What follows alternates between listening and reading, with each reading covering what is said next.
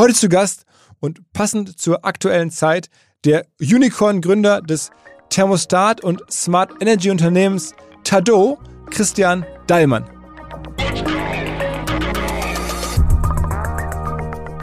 Und das ist natürlich ein wahnsinniger Treiber jetzt in unsere Richtung, dass ähm, Menschen sich jetzt mit Energiepreisen und Energieverbrauch auseinandersetzen. Das war vor sieben, acht Jahren noch nicht so. Wenn du über die Straße gegangen bist und hast Leute gefragt, zum Beispiel, wie viel gibst du im Jahr für deine Heizkosten aus? Das konnte dir keiner sagen. Oder von welcher Marke ist deine Heizungsanlage, kann dir auch keiner sagen. Ne, wenn man jetzt im Automobilbereich denkt, von welcher Marke ist dein Auto, das weiß jeder sofort. Hm. Also das heißt, ist ein Segment, das war bisher eigentlich im ein Stück weit im Verborgenen, irgendwo im, im Keller. Die Leute haben sich da nicht, nicht wirklich mit auseinandergesetzt. Aber es ist eben so wahnsinnig wichtig, weil eben ähm, weltweit ein Drittel der Energie dafür verwendet wird, also mehr als zum Beispiel im gesamten Transportsektor. Wenn wir die Energiewende schaffen wollen, dann müssen wir diesen, diesen, diesen Wärmemarkt, dieses Wärmesegment adressieren.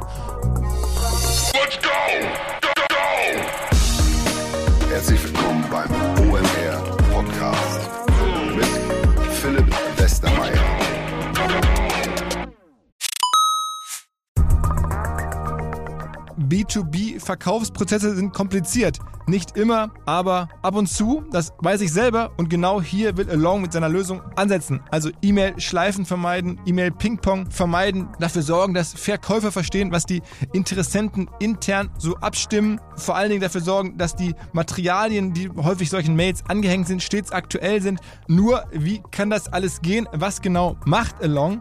Sie bauen sogenannte Along Spaces, also im Kern Digital Sales Rooms, in denen alle Materialien abgelegt sind, wo die ganzen Verkaufsschritte nachvollziehbar sind, wo bestimmte Menschen Zugang haben. Man muss nicht mehr in E-Mail zu, man muss einfach in den jeweiligen Along Space reingehen, den man mit seinem Kunden dann teilt. Entsprechend kann man auch sehen, wer wann im Along Space drin war, was sich angeguckt wurde, wo neue Details vielleicht hinzugefügt wurden. Die Kollaboration wird also viel, viel besser. Along funktioniert am Ende wie ein Co-Pilot, analysiert also auch das Engagement, das Engagement der Interessentinnen und Interessenten und stellt Empfehlungen für die nächsten Schritte zur Verfügung. All das kann man innerhalb von wenigen Minuten aufsetzen und direkt mit dem eigenen CRM verbinden. Along ist natürlich DSGVO-konform, wurde 2022 erst gegründet. Wir von OMR dürfen mit einem ganz, ganz kleinen Teil an Along beteiligt sein und Along ist zu guter Letzt der Nummer 1 Treffer auf OMR Reviews im Bereich Digital Sales Rooms. Wer mehr wissen möchte, alle Infos Along Space, ein Wort alongspace.com slash OMR. Zurück zum Podcast. Früher hat man sich bei Familienfesten, bei Feierlichkeiten, beim Essen, am Stammtisch über Fußball, das Wetter oder Reiseziele unterhalten. Heute meistens, ist meiner Beobachtung zumindest, über Energie und die Frage, wie heizt man seine Wohnung oder sein Haus und was gibt es da für Möglichkeiten, was kostet das alles. Und wir fangen das jetzt hier auch an und zwar aus gegebenem Anlass, denn wir haben einen deutschen Unicorn-Gründer im Bereich Energie. In dem Falle geht es um Thermostate und die Frage, wie kann ich Energiekosten reduzieren, wie kann ich meine Heizsysteme anders regeln. Damit macht die Firma mittlerweile sehr, sehr viel Umsatz schon und hat auch sehr viel Zukunftsperspektive offensichtlich. Deswegen ist sie kürzlich erst Unicorn geworden. Die Rede ist von der Firma Tado. Der Gründer heißt Christian Dallmann. Hier geht's lang ins Gespräch. Auf geht's. Herzlich willkommen von Tado, dem Gründer Christian Dallmann. Moin Christian. Hi, moin.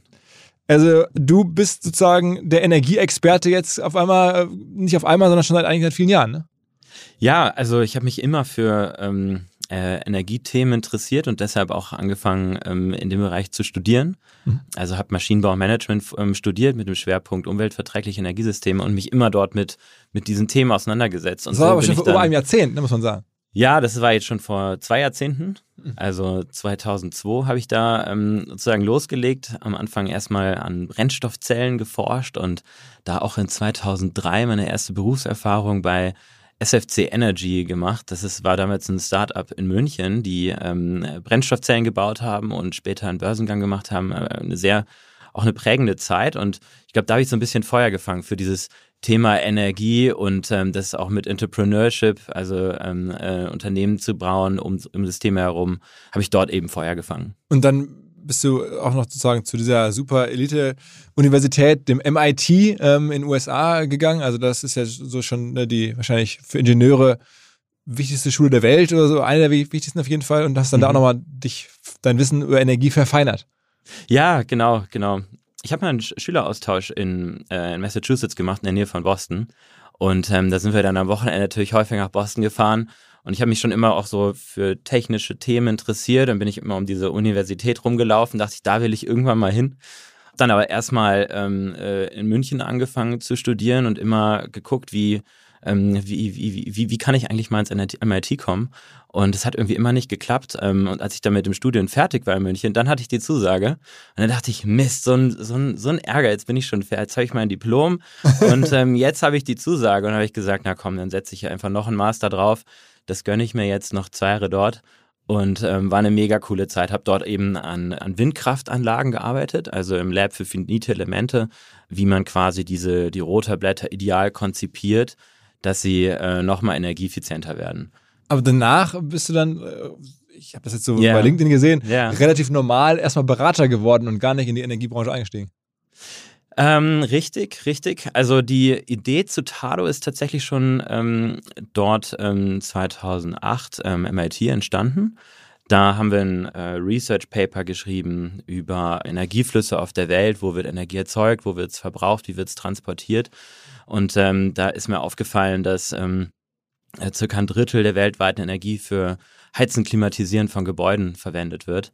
Auch, ich sag jetzt mal, dort habe ich in einer, in einer WG gewohnt mit einer, mit einer Klimaanlage und die lief relativ ineffizient und wir hatten immer Diskussionen mit den, mit unseren Mitbewohnern, wie wir eigentlich unsere, unsere Stromrechnung runterbekommen. Und ähm, so kam eigentlich diese Idee zu Tado, äh, dass man das doch eigentlich digitalisieren müsste und dass wenn man eben tagsüber unterwegs ist, dass dann zu Hause die Klimaanlage nicht läuft. Also wir waren damals eine WG von, von fünf Leuten. Die Klimaanlagen äh, liefen den ganzen Tag durch, so dass es irgendwie kühl ist, wenn wir abends zurückkommen. Das äh, macht natürlich nicht besonders viel Sinn. So und so, so ist eigentlich diese, diese Idee entstanden, hey, kann man das nicht vom, vom Handy aus steuern, kann man das nicht automatisiert steuern, wenn man aus dem Haus geht, dass die Klimaanlage oder die Heizung ausgeht, wenn man wiederkommt, dass es vorheizt, vorkühlt.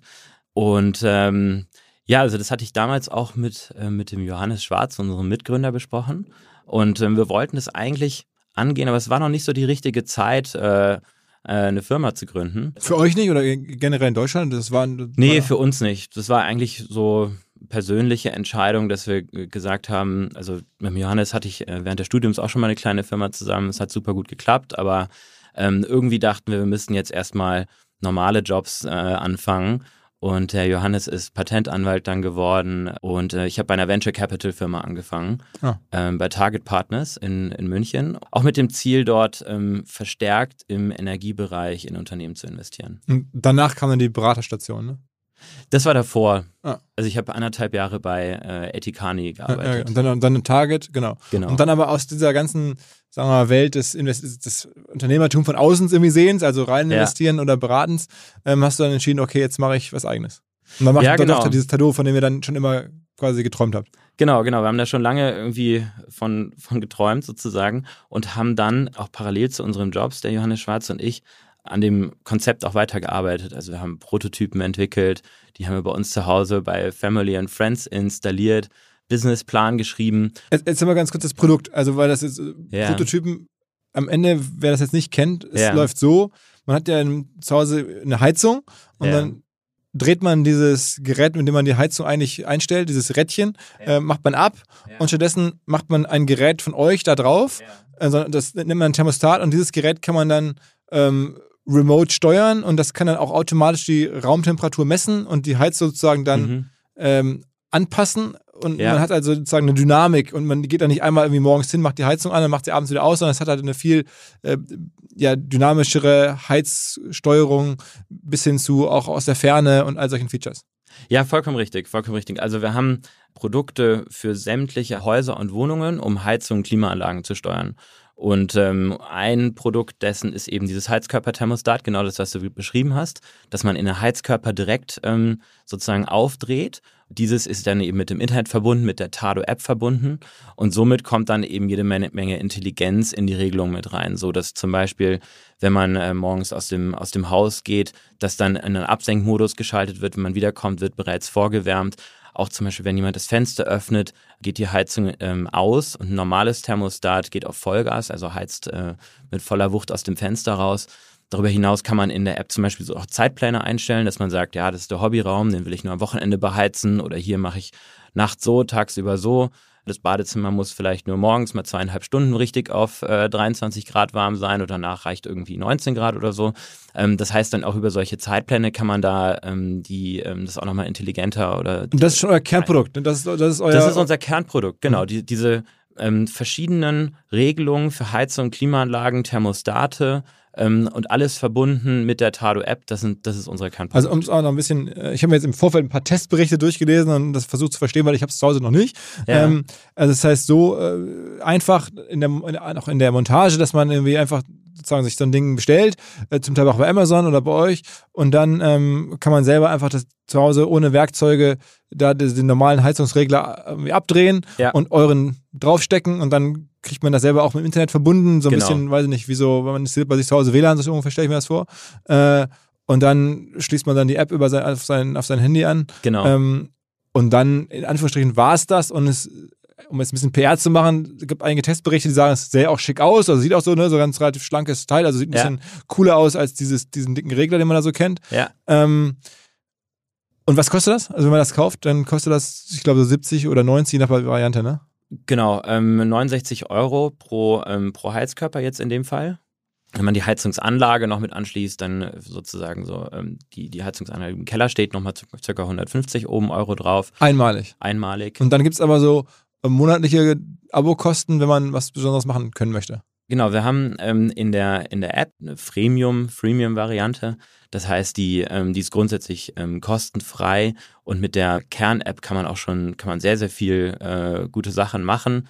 Und wenn man dann die Premium-Funktionalitäten von Tado nutzen möchte, dann kostet es drei Euro im Monat. Das ist unter, das läuft unter Auto Assist.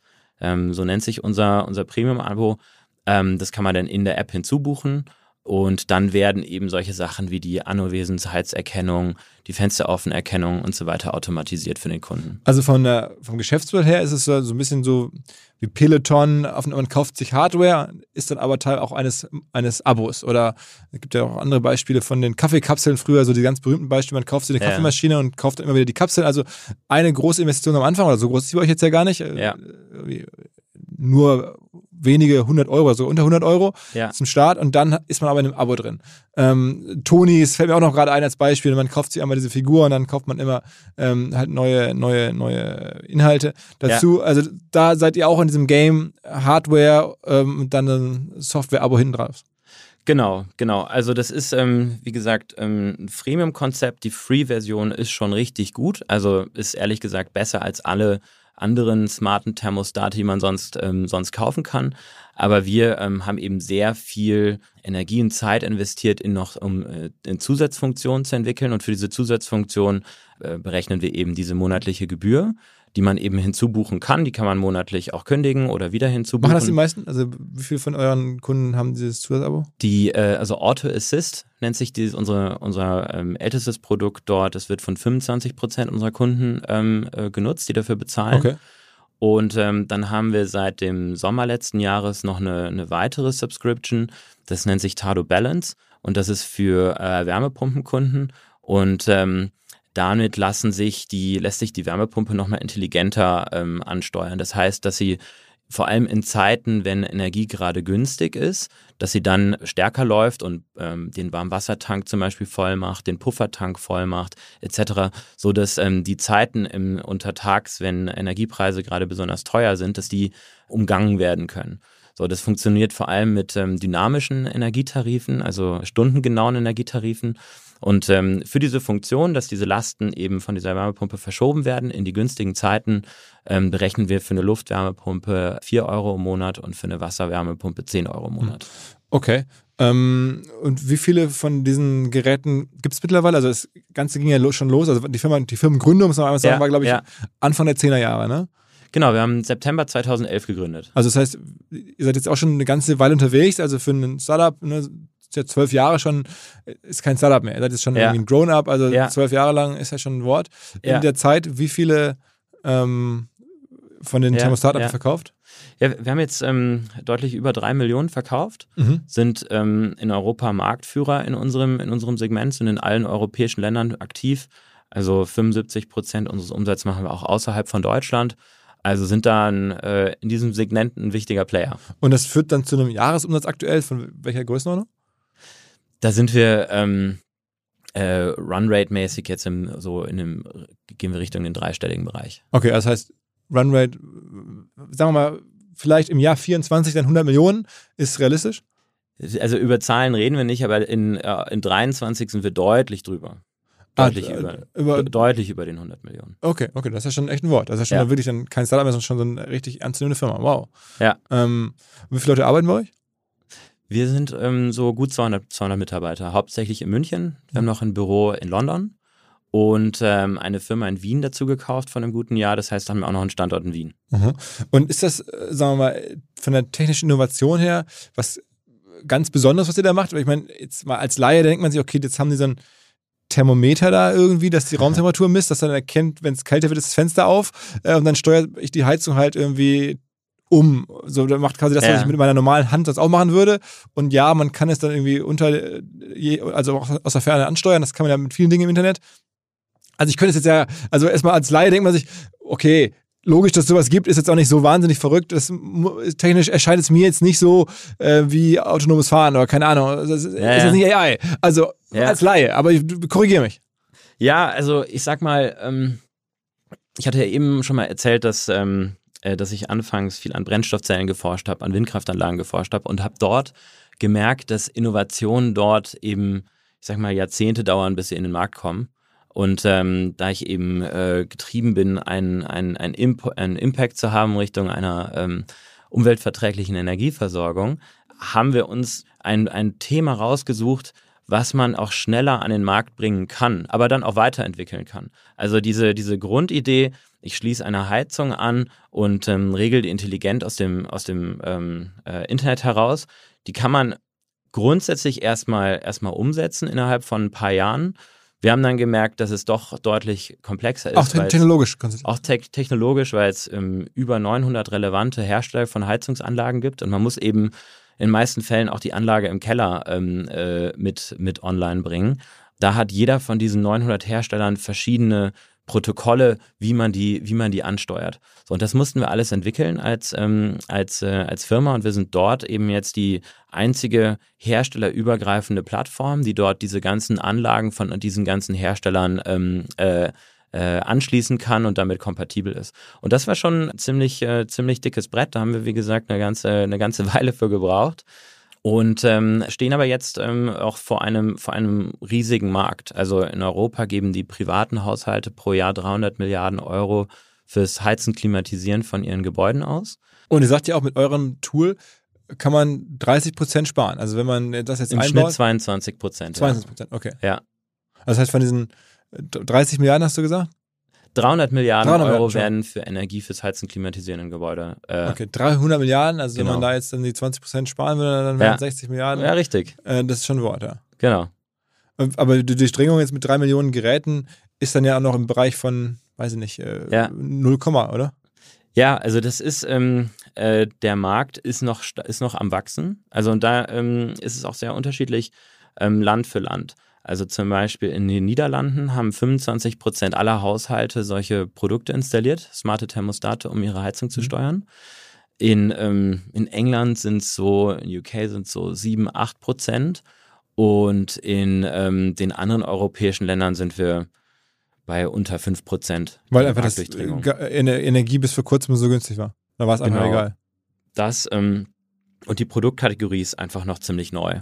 Mhm. Also ähm, äh, als wir losgelegt haben vor, vor gut zehn Jahren, waren wir, waren wir die einzige Firma in diesem Bereich, die ähm, Heizung ans Internet gebracht haben. Viele haben uns, glaube ich, ein Stück weit für, für verrückt erklärt. Und ähm, jetzt mittlerweile kommt das aber immer stärker, ja. Also, Also der Krieg war dann für euch auch äh, schon äh, wahrscheinlich ein Beschleuniger. Ja, vor allem die, die hohen Energiepreise, Ja, die genau. Energiekrise, Die genau, die dadurch ja. ausgelöst Ja, wurde. ja. Genau, das war ein ähm, äh, massiver Beschleuniger. Also sind ähm, letztes Jahr auch über 100 Prote- Prozent gewachsen im, im, im Absatz und ähm, konnten auch unsere ganzen naja, Vertriebs- und Marketingaktivitäten mussten wir nicht so intensiv fahren wie, äh, wie sonst, um ähm, eben diesen, diesen, äh, die Kunden zu erreichen, weil im Grunde ganz Europa über Energiepreise und Energieeffizienz gesprochen hat. Und das ist natürlich ein wahnsinniger Treiber jetzt in unsere Richtung, dass ähm, Menschen sich jetzt mit Energiepreisen und Energieverbrauch auseinandersetzen. Das war vor sieben, acht Jahren noch nicht so. Wenn du über die Straße gegangen bist und hast Leute gefragt, zum Beispiel, wie viel gibst du im Jahr für deine Heizkosten aus? Das konnte dir keiner sagen. Oder von welcher Marke ist deine Heizungsanlage, kann dir auch keiner sagen selbst eine Frage, bei welchem Energieversorger bist du, können die Leute die nicht richtig beantworten. Ja? Wenn man jetzt im Automobilbereich denkt, von welcher Marke ist dein Auto, das weiß jeder sofort. Hm. Also das heißt, das ist, eine, ist ein Segment, das war bisher eigentlich im ein Stück weit im Verborgenen, irgendwo im, im Keller. Die Leute haben sich da nicht, nicht wirklich mit auseinandergesetzt. Aber es ist eben so wahnsinnig wichtig, weil eben ähm, weltweit ein Drittel der Energie dafür verwendet wird, also mehr als zum Beispiel im gesamten Transportsektor. Das heißt, wenn wir die Energiewende schaffen wollen, dann müssen wir diesen, diesen, diesen Wärmemarkt, dieses Wärmesegment adressieren. Mhm. Und das ist jetzt wirklich durch diese Energiekrise aufs Tapet gekommen.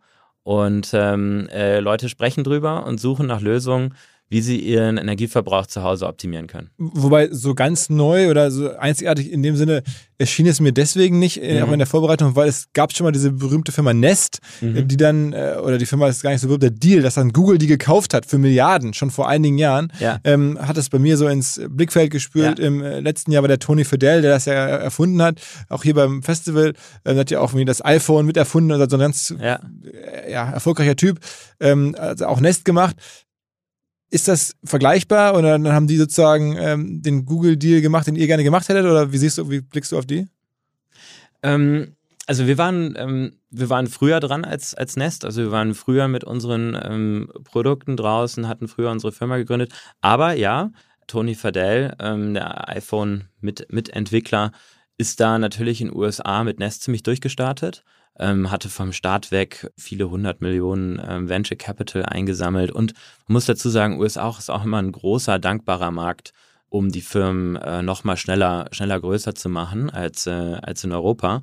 Ähm, aber in Europa sind wir deutlich größer als Nest. Also als die, als Nest damals nach England gekommen ist, das war das erste Jahr, äh, erste Land, das sie ähm, für Europa für sich entdeckt haben haben wir gesagt, okay, ähm, wir müssen schneller in, in UK sein. Das ist auch ein Grund, warum wir so schnell expandiert haben, ähm, weil wir gesagt haben, wir wollen vor Nest hier äh, Europa dicht machen waren dann auch vor, vor Nest in, ähm, in UK und sind jetzt mittlerweile auch größer als Nest in, in Europa. Das Aber heißt, ist Nest eigentlich eine Erfolgsgeschichte? Also ich meine, das, ähm, der mhm. Deal war natürlich gut für die. Google ja. zahlt Milliarden, äh, ist ja auch schon ein paar Jahre her, in der Hoffnung, dass das dann richtig das Thema wird. Aber ja. gefühlt ist jetzt Nest, äh, also zumindest in Europa, ja. sagst du ja gerade selber, aber auch in den USA begegnet es mir, wenn ich da mal bin, nicht so oft. Ja, also ähm, die machen, ähm, steht ja auch im Geschäftsbericht von, von Google, die machen irgendwo äh, etwas über eine Milliarde an Umsatznest. Das ist das eine. Das heißt, die sind jetzt schon, ähm, haben eine gewisse, gewisse Größenordnung im Google-Konzern natürlich nicht groß. Aber was sich Google eigentlich damals davon versprochen hat, dass ähm, Nest ihnen eine, so eine, so ein Betriebssystem für zu Hause baut, mhm. eine, eine Smart Home Plattform. Und ähm, das hat ähm, äh, äh, das Nest-Team nicht so stark auf die Straße gebracht. Die hatten dann innerhalb von Google noch eine zweite Initiative. Das nannte sich dann ähm, Google Home, wo auch dieser Google Home Speaker dann irgendwann mhm. rauskam. So, und das ist jetzt eigentlich deren, ähm, deren Smart Home Plattform. Das heißt, deren ähm, zweiter ähm, interner Entwicklungsstrang für dieses Thema war dann schneller als, die, als der Entwicklungsstrang bei Nest. Und somit ist Nest innerhalb der Google-Firma jetzt eben die, ähm, äh, die, die, die Hardware-Sparte, die eben ähm, intelligente Thermostate, aber auch ähm, Kameras, äh, Türklingeln und solche Geschichten ähm, äh, produziert und vermarktet. Mhm, mh. Und generell kann man sich denn mit dem Modell gut differenzieren gegenüber anderen. Also Nest, äh, mhm. aber es gibt ja auch, wenn man so die Testberichte liest, durchaus, ich glaube von Fissmann gibt es ein Angebot, auch ein ja. traditioneller Heizungsbauer ja, es gibt da eine ganze Reihe von Firmen, von denen ich vorher noch nie gehört habe, ja. die am Ende sowas auch anbieten. Also dann stelle ich mir jetzt vor, ein Hardware-Game ähm, mit vielen Wettbewerbern, äh, ist auch dann Margendruck ist hoch, kann man damit dann wirklich eine Firma aufbauen, die Venture Capital Renditen erzielen kann. Denn ja, die müsste erzielen, weil die ja Geld aufgenommen hat und so. Ja, absolut, absolut. Also zum äh, Thema Fissmann, die verkaufen auch unsere Produkte. Ah. Also das passiert dann dort in einem, in einem Co-Branding. Ähm, die haben auch eigene Produkte, so ähm, laufen da ähm, zweigleisig mit mhm. unseren ähm, Systemen und äh, mit ihren eigenen. So, und vom, vom Geschäftsmodell her ähm, geht es eben bei uns darum, zum einen ähm, erstmal die Kunden zu gewinnen, ähm, dort eben ähm, an, den, an den Wärmesystemen quasi ver, verschraubt zu sein dann über einen langen Zeitraum, also wenn unsere Inst Systeme installiert sind, dann bleiben die Kunden für ähm, im Schnitt 18 Jahre tatsächlich dabei auf Basis von unseren errechneten Churnraten. Ähm, und äh, die, über diese 18 Jahre verkaufen wir unseren Kunden dann weitere Services, zum Beispiel das, ähm, das äh, 3 Euro Autosist-Abo, was ich eben, mhm. von dem ich erzählt habe, oder unser, unser Balance-Abo von ähm, äh, 10 Euro im Monat. Dann haben wir von einem guten Jahr einen Energieversorger dazu gekauft, die Firma Avatar. Ähm, das heißt, unseren Kunden verkaufen wir jetzt auch ähm, Wärmetarife. Das sind besonders intelligente Wärmetarife, die eben dann zusammen mit unseren Regelungen ähm, dafür sorgen, dass der Energiepreis günstiger ist, dadurch, dass wir eben die Zeiten, ähm, die Lasten in die Zeiten verschieben, wenn Energie gerade günstig ist. Das heißt, mit unseren Wärmetarifen können unsere, unsere Kunden ihre, ihren, auch ihren Energiepreis nochmal um 15 bis 20 Prozent sinken. Das tun senken. die anderen nicht. Also das tun die anderen, also die Wettbewerber, die man dann so finden kann, die Nein. auch so diese Hardware anbieten, das haben die alle nicht. Die haben nur die Nein, Hardware. Genau, genau. Also wir haben eine ganz klare Service-Strategie, dass wir mhm. eben unsere Kundenbeziehungen unsere Kundenzufriedenheit nutzen und die, und die Daten nutzen und darauf basierend über lange Zeiträume Services anbieten. Also digitale Software-Services und ähm, Energieservices, also was ich zum Beispiel Energieverträge. Also was ich gerade, ne, das ist schon das Modell, also die, auf der Hardware-Seite kann man sich nicht genau. differenzieren, da macht man kein Geld, sondern das Geld verdient man dann hinten raus mit, der, mit den Abos, mit der Software. Also so, so ist das ja. Ja, also ich sag mal, wir verdienen auch mit der, auch mit der Hardware Geld, wir verdienen in allen Geschäftsbereichen Geld, aber du hast natürlich recht, wenn wir jetzt nur die Hardware verkaufen würden, das ist das ist nicht, nicht, nicht spannend genug. Ja? Sind die, die, ähm, die Margen auch vom Geschäftsmodell, auch über den, über den Lifetime des, äh, des Kundens hinweg, ist das, ähm, ist das nicht spannend genug. Das heißt, da geht es wirklich darum, Services da drauf zu satteln auf diese Kundenbeziehungen und sich dann weiterzuentwickeln. Mhm. Und wir sind jetzt eben in diesem Wärmemanagement-Bereich und da sind wir, sind wir Marktführer. Wir sind auch die einzigen, die zum Beispiel digitale Services haben, die das mit Energieservices kombinieren. Das macht sonst keiner von unseren Wettbewerbern. Und ähm, jetzt auch über den Zukauf von, ähm, von Avatar haben wir zum Beispiel jetzt auch ähm, äh, PV-Einspeisetarife im Angebot und, ähm, und auch Lademanagementlösungen im Angebot für, für Elektroautos. Das ist alles noch auf kleiner, auf kleiner Flamme. Es sind ein paar tausend Kunden, die ähm, Avatar dort, ähm, dort angeschlossen hat und, ähm, und managt. Aber Langfristig wollen wir von dieser Wärmemanagement-Plattform hin zu einer Energiemanagement-Plattform vom Gebäude werden. Das heißt, neben dem ähm, Wärmebereich noch die Bereiche EV-Charging und PV-Management ähm, äh, mit, mitnehmen. Ich weiß noch sehr genau, wie mir vor vielen Jahrzehnten zum ersten Mal der Begriff Bausparen begegnet ist. Und zwar war damals mein Opa relativ sauer, weil ihm das damals angeboten wurde und es natürlich in seinem damaligen Alter schon sehr spät war. Aber jetzt fast forward einige Jahrzehnte und ich werbe oder ich weise hin auf ein Bausparangebot und glaube trotzdem, mein Opa wäre einverstanden und es macht sehr viel Sinn, insbesondere für Menschen, die erwerbstätig sind, die in ihren 20ern, 30ern oder 40ern sind. Das könnte wirklich top sein, wirklich helfen, sich Ziele zu erfüllen und vor allen Dingen zusammenzuarbeiten mit dem richtigen Partner. Und ich denke, die Expertinnen und Experten von der LBS sind solche und beraten euch Ihr sichert euch einfach jetzt schon die Kreditzinsen der Zukunft, in der Hoffnung, dass sie auch in Zukunft möglichst attraktiv sein werden. Aber man weiß zumindest jetzt, zu welchem Zinssatz man eines Tages bauen kann. Und man spart halt bis dahin kleine Beträge, bekommt auch eine staatliche Förderung, wenn man jetzt anfängt zu sparen. Und man weiß, eines Tages, wenn ich das Geld zusammen habe, kann ich mit dem Darlehen und dem entsprechenden Zins, den ich heute kenne, sicher rechnen und loslegen. Also wer diese Bau- und Immobilienträume hat, bitte informiert euch nochmal im Detail bei der LBS. Ich weiß auch aus Jahrzehnten mittlerweile, die sind da, die Experten, die Bausparkasse der Sparkassen, die die haben zahlreichste Beraterinnen und Berater. Ihr findet hier in den Show Notes alle möglichen Informationen dazu, genauso wie unter kriegst du hin ein Wort kriegst du hin jetzt slash Bausparen.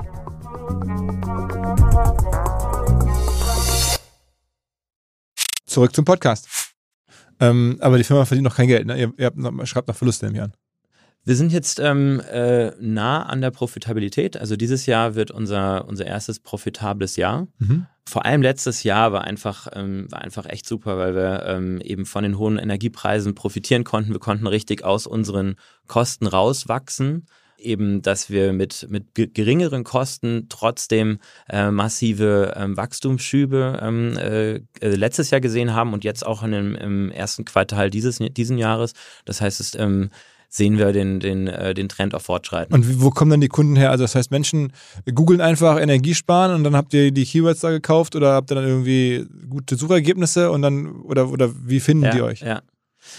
ja, als Beispiel, wir arbeiten natürlich eben auch also über Marketing, über Online-Marketing, sind aber auch in vielen ähm, Stores zum Beispiel, sind in allen Apple Stores europaweit, sind der, der, der Partner für, für Apple im Bereich ähm, Wärmemanagement, waren auch die ersten die eben mit der, mit der HomeKit-Plattform kompatibel waren.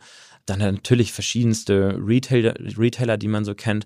Wir arbeiten auch mit anderen Energieversorgern zusammen. Also wir arbeiten jetzt mit zwölf der 20 größten Energieversorger ähm, Europa zusammen, ähm, wo wir eben so Bundle-Angebote schnüren, dass eben ähm, dort äh, Energietarife zusammen mit unseren Wärmemanagement-Lösungen äh, verkauft werden oder auch die genannten OEMs, wie, die, wie Fiesmann, den, den du mhm. gerade schon genannt hattest. Also das sind so unsere Wege an den Markt mhm. ähm, und äh, bauen da auch gerade noch ein weiteres Marktsegment auf ähm, und das ist die Wohnungswirtschaft, dass wir eben an ähm, größere Verwalter oder Besitzer von Immobilienportfolios ähm, gehen, zum Beispiel Vonovia oder TAG und die davon überzeugen, eben für ihre Mieter doch ein, intelligenteres und effizienteres Wärmemanagementsystem einzubauen. Das ist natürlich ein ganz großer Wurf. Wenn Vonovia, die haben, weiß nicht, ein paar hunderttausend Wohnungen, genau. wenn die dann sagen, okay, machen wir, und dann hast du direkt ein paar hunderttausend Geräte. also ich, genau, genau. Das sind natürlich dann ähm, große Multiplikatoren, genau. Mhm, mhm.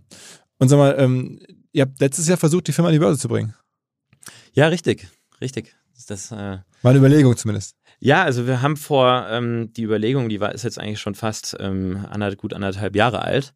Ursprünglich wurden wir mal angesprochen, ob wir mit Nummer der Nummer zwei aus USA ähm, zusammen einen so einen, einen Börsengang machen sollten. Also das war auch über ein ähm, über einen Spec damals. Das war die die Firma Ecobee, sozusagen neben neben Nest ähm, der der zweite große Player Player in den USA die hatten dann aber irgendwie im Rahmen des, dieses, dieses Prozesses, haben die dann ihre, ihre Firma verkauft an ähm, ähm, Generac, eine andere ähm, kanadische Firma. Wurden ehrlich gesagt äh, ähm, vorletztes Jahr sehr, sehr viel von solchen Specs angesprochen. Also sind wir an das Team von ähm, äh, Josef äh, Brunner und ähm, Giesbert Rühl gekommen. Also Josef ähm, Brunner auch schon mal hier im Podcast zu Gast gewesen ah ja, ähm, und Giesbert Rühl äh, bekannt, glaube ich, auch als Industriemanager, der war bei, bei Klöckner, also bei diesem in Duisburg, bei diesem Stahlhersteller oder so war er. Genau, genau, genau. Super Team. Die hatten uns angesprochen, ob wir das nicht machen wollten mit denen gemeinsam. Die haben so einen Spec aufgelegt hm. und ähm, da haben wir gemerkt, dass da ist einfach ein super, super Match zwischen, zwischen uns und die ähm, auch die, die, die Vision, die sie auch ähm, für die Firma hätten, hat sich sehr mit unserer Vision geteilt. Dann haben wir ähm, im Dezember ähm, 21 ähm, haben wir dann ein ähm, äh, LOI unterschrieben, dass wir eben äh, die Firma gemeinsam an die, an die Börse bringen, haben dann eben mit ähm, Banken, mit JP Morgan und Bärenberg Pitches erstellt und ähm, wollten dann man muss dann noch ähm, sogenannte Pipe platzieren, mhm. ähm, sind dann ähm, Mitte Februar ungefähr rausgegangen, um das ähm, am Kapitalmarkt zu platzieren. Und ähm, äh, das war ungefähr der gleiche, gleiche Zeitpunkt, als der, als der Ukraine-Krieg los, losgegangen ist. Vier Wochen vorher war der, ähm, war ja dieser, dieser Zinsschock, dass äh, die Zinsen hochgegangen sind, wo ja auch Technologiefirmen von, von betroffen waren.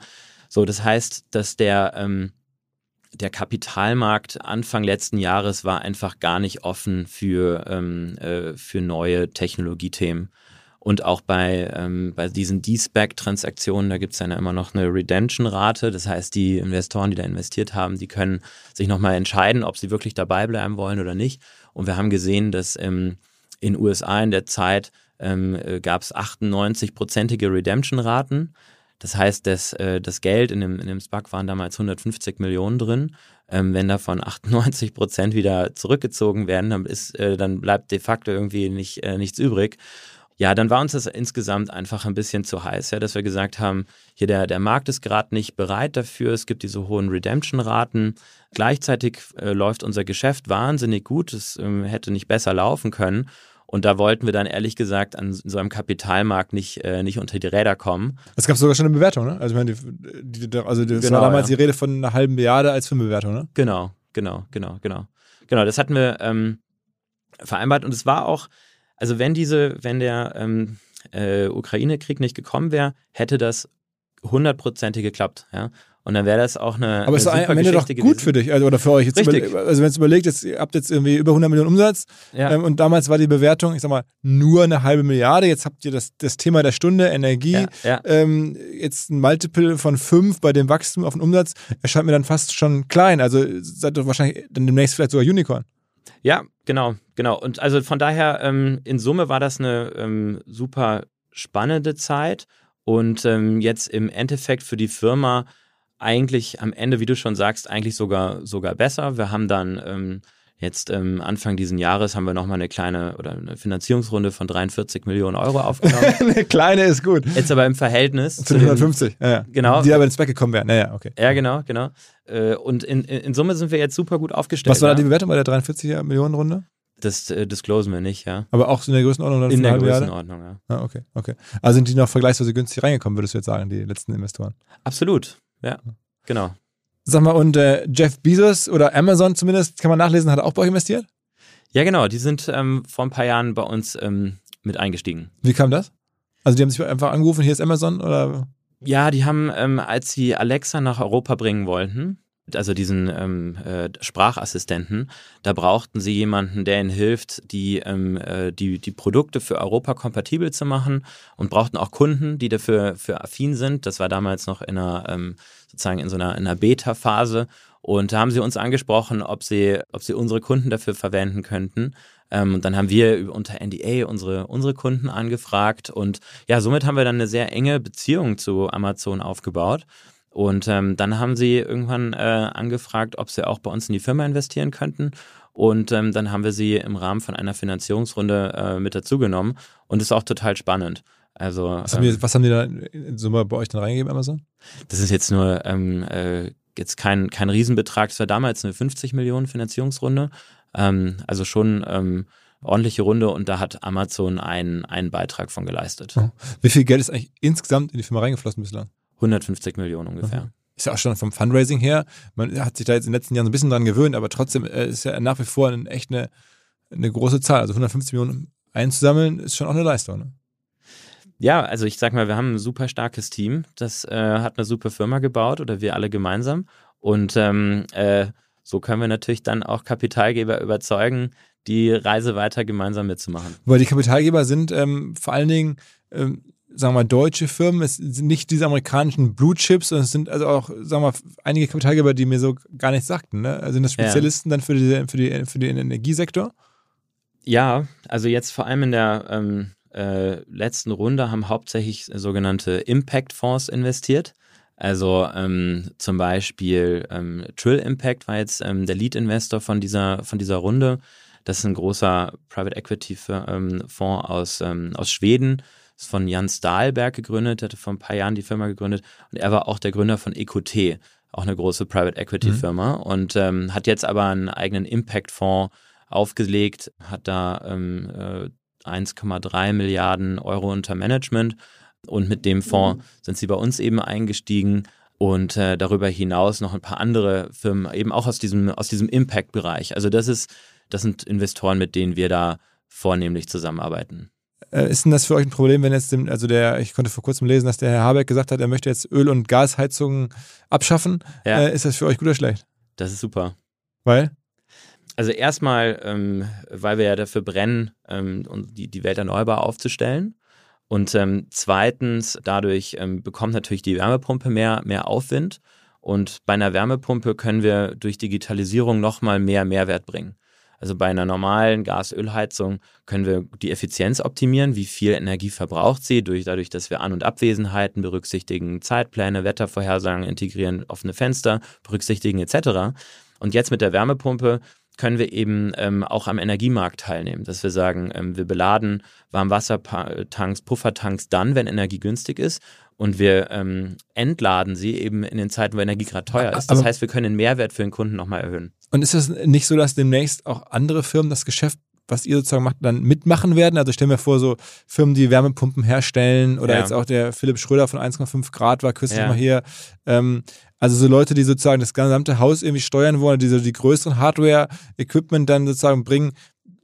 Ist es für die nicht einfach, sag ich mal, hart gesponnen ein Feature, Mhm. was ihr da anbietet und dann sagen, das machen wir jetzt auch direkt mit und dann seid ihr gar nicht mehr, seid ihr vielleicht sogar entbehrlich? Also mh, die Technologieplattform, die man dahinter ähm, bauen muss und die wir, die wir jetzt seit, äh, seit zwölf Jahren ungefähr bauen, die ist, das, das ist nicht zu unterschätzen. Also unser Ziel ist dann auch genau mit diesen, mit diesen ähm, Playern zusammenzuarbeiten, ob das jetzt der Philipp Schröder ist oder äh, der Mario von Enpal oder der Philipp von, ähm, von Termondo. Ähm, äh, mit, äh, mit einigen von denen arbeiten wir schon zusammen und sind dort ähm, äh, Technologieplattformen für, für die. Aber jetzt auch im Rahmen unserer Weiterentwicklung wollen wir dort diese, diese Partnerschaften auch noch weiter incentivieren, da ich der Meinung oder wir sind der Meinung, dass ähm, ähm, allein so eine, so eine Operations-Firma aufzubauen, Installateure einzustellen, ähm, Anlagen zu verkaufen, die ins, zu installieren, etc., das ist an sich schon ein, ein, Riesen, ein Riesenbrett.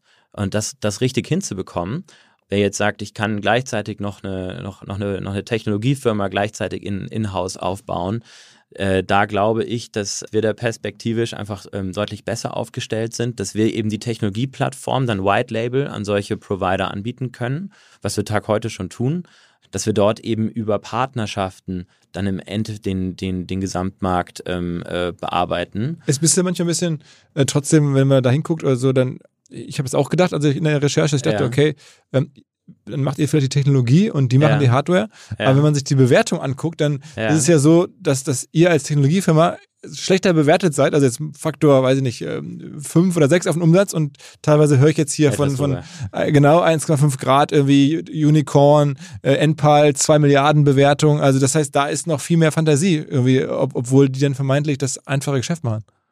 Ja, gute, guter, guter Punkt. Ähm, am Ende bin ich, bin ich der Meinung, dass in dieser Technologieplattform, wenn man dort wirklich diese, diese Plattform schafft zu bauen, und da gibt es, da gibt es Netzwerkeffekte, ja? Also auf der ähm, äh, Heizungsseite, ähm, wie gesagt, sind es ähm, über 900 her relevante Hersteller in Europa, die alle ihre unterschiedlichen Protokolle und Schnittstellen haben. Wenn ich jetzt ähm, auch auf der Ladeseite, wenn ich ein Elektroauto laden will, muss ich mit jedem Hersteller eine Kooperation, Integration entwickeln, weil ich genau wissen muss, wie, wie voll Mhm. ist denn jetzt das, das Auto gerade geladen, äh, Ladevorgänge ähm, starten, stoppen können muss, etc. Ähm, und ähnlich auch auf der PV-Seite. Das heißt, ich habe hinterher viele, viele hundert oder tausende an ähm, äh, Herstellern, die sich mit, die, die, die ich mit meiner Plattform kompatibel machen muss. Und ähm, äh, das ist ein riesen, das ist ein richtig dickes Brett. Und ähm, äh, wir haben jetzt im Wärmebereich, haben wir die ganze Kompatibilität hergestellt. So, ähm, äh, perspektivisch, wenn man ähm, noch mehr äh, Marktmacht hat, kann man das Spiel natürlich auch umdrehen, dass die, ähm, dass man sagt, wir haben, wir haben äh, viele Millionen Nutzer und Kunden und ähm, für die OEMs von Heizungsanlagen, Wärmepumpen, äh, äh, Elektroautos etc. Ähm, ist es interessant, sich an, in diese Plattform zu integrieren und damit kompatibel zu machen. Also ähnlich wie das ein, wie das ein Apple HomeKit zum Beispiel oder ein Google Home geschafft hat, ähm, dass man eben über die Marktmacht diese, diese Integrationslogik umdreht. Und ähm, ähm, das heißt, ähm, dass es am Ende aus meiner Sicht auf dieser Plattformseite eigentlich drei, vier Player geben wird ähm, und nicht mehr. Und ähm, derjenige, der dort diese, diese, diese, diese Plattform-Positionierung hinbekommt, wird meines Erachtens eine sehr starke ähm, Positionierung und damit auch Bewertung haben. Mhm, mhm. Vor kurzem war die Katrin Suda hier, die Digitalexpertin, auch äh, Cybersecurity-Kennerin, Aufsichtsrätin ähm, dort in dem Bereich. Ähm, die hat mir so ein bisschen erzählt, was da alles möglich ist, irgendwie Dinge zu hacken und irgendwo äh, einzubrechen, Systeme. Also bislang war das ja bei Heizung relativ wenig möglich. Jetzt, wenn ihr die Heizung ans Netz bringt, Mhm. äh, ist das schon mal vorgekommen, dass dann da Leute ähm, bei euch äh, auf einmal die Temperaturen verstellen oder, oder dass man auf einmal da jemand hat, der bei einem zu Hause die Heizung manipulieren kann? Nein, also es ist äh, noch nie vorgekommen und wir haben auch ein äh, wahnsinnig gutes ähm, äh, Entwicklerteam bei uns, äh, die auch ein sehr, ähm, für die das Thema für uns natürlich als Management, aber auch für unsere Mitarbeiter se- selber sehr wichtig ist. Einige kommen aus dem Chaos Computer Club, das heißt, die beschäftigen sich auch ähm, freizeitmäßig damit.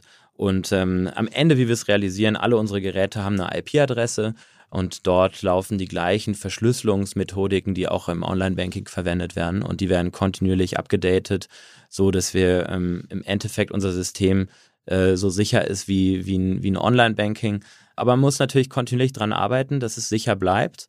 Ähm, und das tun wir, so dass äh, äh, auch in Zukunft da nichts, äh, keine Hacking-Angriffe passieren können.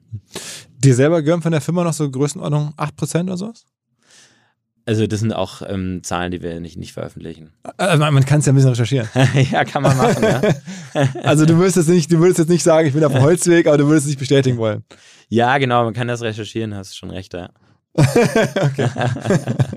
aber ich meine, da, also warum muss man sich verschämen? Ich meine, wenn das ein Milliardenunternehmen wird und man hält dann auch irgendwie 8%, das ist, ist doch gigantisch. Ja, ja. Oder? Ich meine, oder, ja, du, absolut. du kommst absolut. ein bisschen vor, als wenn das unangenehm wäre. Nein, nein, es sind, ähm, äh, wir haben nur über solche Zahlen noch nie, noch nie gesprochen, aber du hast natürlich recht, im Handelsregister kann man, kann man viel nachschauen.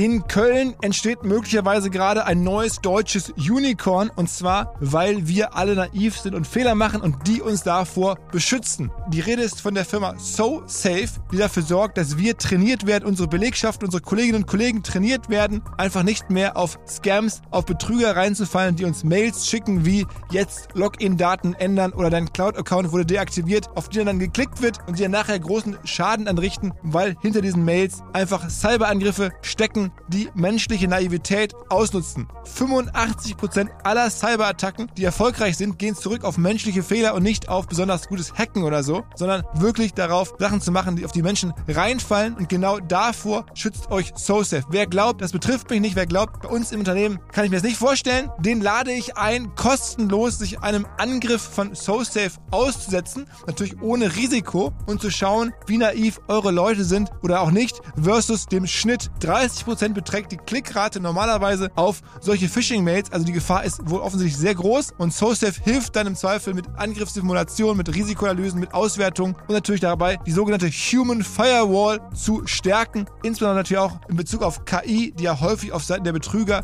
dabei mit eingesetzt wird. Alle Infos, ihr könnt euch selber attackieren lassen unter sosafe.de slash OMR. Zurück zum Podcast. Also, ähm, das heißt, aber Börsengang ist dann nach wie vor ein Thema, wenn dann die Kapitalmärkte wieder zugänglicher sind äh, und da ein bisschen mehr Ruhe eingekehrt ist und es andere erfolgreiche IPOs gegeben hat, dann würdet ihr euch das wahrscheinlich auch wieder vorstellen können, da aber nochmal nachzulegen.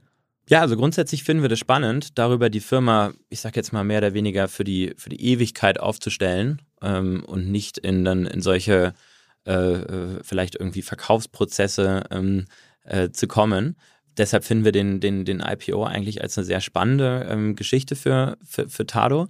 Aber ja, wie, wie du schon sagst, wir müssen das die nächsten äh, paar Jahre müssen wir jetzt erstmal die Firma nochmal noch mal richtig weiter skalieren, weiterhin irgendwie so um die 100% Wachstum wachsen, jetzt ähm, eben äh, auf profitabler Ebene unser Geschäftsmodell erweitern, wie eben besprochen, dass, mal, dass wir eben ähm, äh, mehr ähm, Energieverträge an unsere Kunden verkaufen über die Avatar-Akquisition, dann weitergehen ins EV-Charging, PV-Management das Ganze auch für die Wohnungswirtschaft. Das heißt, wir haben viel vor uns. Aber sag mal, ich challenge mal so ein bisschen, weil ich, also ich bin ja Laie, ne? gerade ja. jetzt bei anderen Themen, da bin ich vielleicht noch ein bisschen näher dran. Hier so Energie, ja. muss ich zugeben, das höre ich mir jetzt aus, der, aus einer gewissen Laienposition an und habe mich da ja. jetzt versucht vorzubereiten, aber ähm, eine Sache, die mir dann auch äh, nicht klar war, ist zum Beispiel, jetzt kommt da so Enpal an. Ja, ähm, der Mario war auch hier vor, vor ein paar Wochen. Ähm, und die wollen jetzt ja schon Milliarden Umsätze machen. Ich glaube, ja. er hat erzählt, mehrere Milliarden Umsatz. Und die gibt es ja noch gar nicht so lange. Ja. Ähm, die machen das mit Callcentern und richtig äh, aktiv gehen die in den Markt und, und am Ende, nehmen wir das Wort drücken, da äh, ihre Anlagen in den Markt. Warum könnt ihr das nicht? Also warum geht ihr nicht, also warum kann eine Tado mit einem günstigeren Produkt, mit einer total klaren Value Proposition, wenn ich das jetzt richtig verstehe, ähm, nicht auch noch schneller auf jetzt mal einen Milliardenumsatz kommen? Warum seid ihr jetzt nach so vielen Jahren vergleichsweise erst bei um die 100 Millionen? Also jetzt, wenn man das so ja.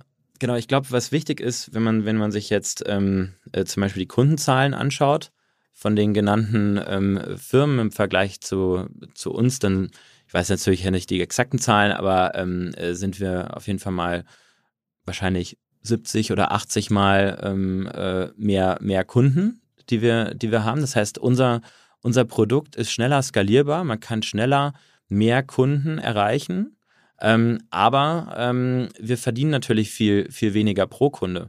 Wenn ich jetzt eine Solaranlage und eine Wärmepumpe verkaufe, dann verkaufe ich vielleicht mal äh, ein System für irgendwie 80.000 Euro. Das ist natürlich viel mehr, als wenn ich irgendwie für, für, für 70 Euro jemandem einen Heizkörperthermostat an die Heizung drehe. Offensichtlich ist da ein großer Faktor dazwischen. Mhm. Ähm, so, das heißt, bei uns ist es ein, ähm, äh, ist es ein Skalierungsgame dass wir eben ähm, auf der einen Seite unsere Kundenzahl skalieren und dann den Customer Value, mhm. Customer Lifetime Value hochbringen. Also was wir ähm, schon haben, ist eben diese wahnsinnig lange ähm, Customer Lifetime von ähm, 18 Jahren. Das heißt, wenn man eben diese, Vermutet diese Hardware, ihr, kann man ja gar nicht wissen. Ich meine, die Firma gibt es ja gar nicht so lange. Genau, genau. Aber ähm, äh, es gibt da Berechnungsmethoden, wie man auf den, aus den Churnraten, wenn wir jetzt über elf Jahre haben wir natürlich aus den verschiedenen Kohorten die, die mhm. Churnraten und da gibt es Berechnungsmethoden, um diese, diese, diese ähm, Average Lifetimes mhm. auszurechnen. Und ähm, aber man kann sich das auch vorstellen, wenn man eben so, eine, so ein System ähm, an die Heizungsanlage verschraubt hat. Man kriegt über die, man, man hat sich an die, an die App gewöhnt, man kriegt jeden Monat einen Energiesparbericht, wie viel Energie, wie viel Euro habe ich diesen Monat eingespart, dadurch, dass Tado installiert ist. So, wenn ich mit dem Produkt zufrieden bin, was unsere Kunden sind, was man auch anhand aller Bewertungen sieht, warum sollte ich hingehen und das wieder abbauen, um irgendwas anderes ja. wieder anzuschrauben? Das heißt, ähm, ich habe da eine ganz, ähm, eine richtige Stickiness, weil es eben verschraubt ist. So, und das heißt, ich habe diese 18 Jahre Zeit. Und diese, diese 18 Jahre, da muss ich eben über die ähm, äh, digitalen Dienstleistungen, die monatlichen Gebühren, aber auch die Energiedienstleistungen, also die Energieverträge, äh. muss ich eben beim Kunden, beim Kunden Geld verdienen. Aber man könnte nicht ein bisschen aggressiver rangehen. Was hast du gerade erzählt von den Partnerschaften mit der Wohnungswirtschaft oder Vonovia ja. und ähnlichem. Und ja. Äh, Apple Store seid ihr auch dabei, weil es ist ja auch ein sehr ästhetisches Produkt. So, ähm, ja. Aber gibt es nicht noch Influencer, die auf einmal auch irgendwie auf einmal in ihrer Story da ihre Heizungsthermostate äh, ähm, abdrehen und neue andrehen und sowas? Äh, ja, ja. Gibt es sowas oder macht sowas keinen Sinn? Ja, doch, also gibt es auch. Ähm, also wir arbeiten da sogar auch mit Influencern. Das ist natürlich für in unserer Produktkategorie etwas ähm, äh, etwas dünner gesät als in Warum? Mode. Ich meine, rein theoretisch könnte da auch, sagen wir mal, als Knossi oder, weiß ich nicht, irgendwie Lena Gerke hingehen und so ein Ding anbauen. Ja, das stimmt. Aber das ist, ähm, also ich sage jetzt mal, unsere Zielgruppe sind vor allem Leute, die zum Beispiel ein Familienhaus haben oder auch, ähm, ja, ich sage jetzt mal so ab, ab 30. Also die, ähm, äh, die jüngeren Leute, die, die haben andere, andere Themen, glaube ich, noch im Kopf, ja. Okay, okay. Aber ich meine, Energiesparen ist ja was, was, also Geld sparen am Ende und die Umwelt gerade, also die beiden großen Strömungen, ja. ähm, gehen ja auch gerade Leute in den 20ern jetzt an. Und das ist jetzt auch nicht so viel Geld, wenn man sagt, das hat jetzt jemand mit 25 nicht irgendwie äh, ja, die genau. 100 Euro dafür, das hat man genau. ja schon. Ne? Ja, das ist grundsätzlich richtig, das ist grundsätzlich richtig, ja. ja. Nee, genau, aber da sind wir auch ähm, äh, unter Volldruck dabei und ähm, äh, wenn du noch Ideen hast für weitere Influencer, kann man uns ja mal austauschen. brutal auf äh, alles gehen, weil ich meine, ja. Heizung hat ja jeder.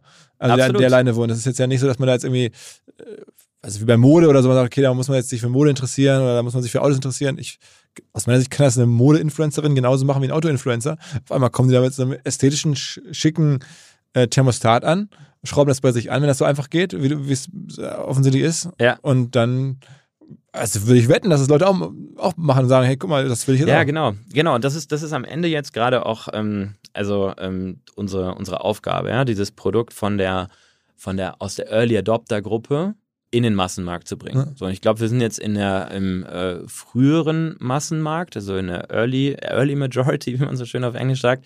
Und ähm, äh, so müssen wir es eben immer stärker durch diese, durch diesen Lifecycle des Produkteinführungsprozesses quasi ähm, durchdrücken, bis wir eben ähm, irgendwann auch bei der kompletten äh, Masse angekommen sind und äh, bei der. Ähm, Aber mit äh, dem, mit dem Warenkorb am Ende oder mit dem, mit dem Warenkorb plus Haltbarkeit, also das ja. ist ja so die, die Last Customer Lifetime Value, von dem du gerade sprachst, ja. da kann man ja alles Mögliche finanzieren. Also wenn das jetzt hinten raus sich so ja. lohnt, ähm, dann hat man ja vorne Marketing, also Kundenakquisitionskosten sich daraus ergeben und die dann noch, also wo man profitabel Kunden einkaufen kann, äh, da kannst du ja über, weiß nicht, Sportsponsoring, die ganz großen Sachen nachdenken, weil wer hat schon 18 Jahre Kundenhaltbarkeit mit hohen Margen, ähm, ne, weil wenn ihr da einmal das Abo freigeschaltet habt, dann kostet euch das ja auch nicht mehr so viel, äh, Ja. jemanden da zu servicen.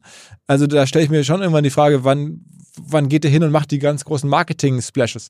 Also es muss, muss ja irgendwie am Ende ein Household Name werden. Also man, Ja. wenn, wenn ihr erfolgreich sein wollt und irgendwie da jetzt eine Milliarde Umsatz macht oder sowas, dann, dann muss es ja so sein, das geht ja nicht anders, als wenn dann in Deutschland zumindest mal die Menschen Tado kennen und sagen, hast du auch dieses Tado-Ding? Und dann sagt man ja, ich habe auch so ein Tado. Ja, ja, Das ist ja die Reise, die ihr irgendwie schaffen müsst, oder? ja, richtig. Genau. Also demnächst, dann mu- muss ein Stadion so heißen oder müssen irgendwie, keine Ahnung, ja, irgendwie müsst ihr es ja in die Breite Breite reinkriegen. Ja, genau, genau. Ich meine, das ist natürlich ähm, oft bei solchen Marketinginvestitionen ähm, muss man sich natürlich immer genau anschauen, ähm, welche, welche sich dann rechnet. Wir sind da ziemlich performance-basiert unterwegs aktuell. Wir haben auch schon bei Pro7 ähm, äh, Kampagnen gestartet ähm, äh, und ähm, haben aber gesehen, dass ähm, die ähm, Kundenakquisitionskosten eben jetzt zum Beispiel über diese äh, Massenmarkt ähm, äh, eigentlich etwa also zu teuer sind. Mhm. So, wenn man dort gezielt ähm, eben in, ähm, in gewissen anderen Medien unterwegs ist, zum Beispiel Fernsehwerbung, funktioniert dann zum Beispiel ähm, äh, gut eher auf diesen ähm, N24-Sendern, NTV oder Discovery Channel oder Servus TV. Das sind zum Beispiel so die, die Fernsehkanäle, die ähm, werbetechnisch für uns ähm, äh, gut funktionieren. Ähm, Pro7 beispielsweise oder Sat1 war von den Kundenakquisitionskosten eigentlich viel zu teuer. Okay. Aber das geht natürlich mit der Zeit. Je ähm, bekannter die Produktkategorie wird, ähm, je mehr man dann quasi mit der Produktkategorie im Massenmarkt ist, funktionieren dann auch diese Massen, Massenmedien besser. Mhm. Mhm. Na gut, also wir werden es beobachten, wie ihr da die Reise ähm, weiter bestreitet, äh, hin zum Massenmarkt, hin zu dem äh, Begriff und zu der Lösung. Am Ende macht es ja wirklich Sinn. Also ich finde es jetzt also aus, aus Laienperspektive erscheint es mir ein Instrument, mit dem man Geld sparen kann. Das Absolut. macht Sinn und wo man dann vor allen Dingen auch einfach Energie reduziert oder, oder Emissionen am Ende reduziert und das macht mir auf jeden Fall Sinn. Also insofern, ja, seht zu, dass ihr da Gas gebt. Ja? Also soll man sagen. Also, So machen wir das. viel Erfolg. Danke dir fürs Kommen. Danke dir. Alles klar. Ciao, ciao. Ciao. Es folgt ein kurzer Hinweis für alle OMR-Festivalbesucher, insbesondere die, die im B2B- oder Industriekosmos aktiv sind. Wie ihr alle Podcast-StammhörerInnen wissen, nutzen wir bei OMR schon seit längerem SalesViewer und weisen ja auch gerne hier darauf hin. Damit generieren wir wirklich zahlreiche B2B-Leads für uns und unsere verschiedenen Aktivitäten. Wer bislang SalesViewer noch nicht genauer selber unter die Lupe nehmen konnte, der kann das jetzt demnächst nämlich auf dem Festival tun. Und zwar gibt es dort einen Gemeinschaftsstand von SalesViewer mit OMR Reviews, wo unter anderem auch der neue OMR Viewer präsentiert wird, ein Tool für unsere Kunden von OMR Reviews. Das Ganze findet statt in der Halle A1 am Stand C11 und noch mehr SalesViewer am zweiten Eventtag spricht der Gründer von SalesViewer, der Benny, auf der Blue Stage über spannende B2B Best Practices. Also da kann man auch nochmal SalesViewer kennenlernen. Ansonsten natürlich alle Infos im Netz oder in Halle A1 am Stand C11. Zurück zum Podcast. Dieser Podcast wird produziert von Podstars bei OMR.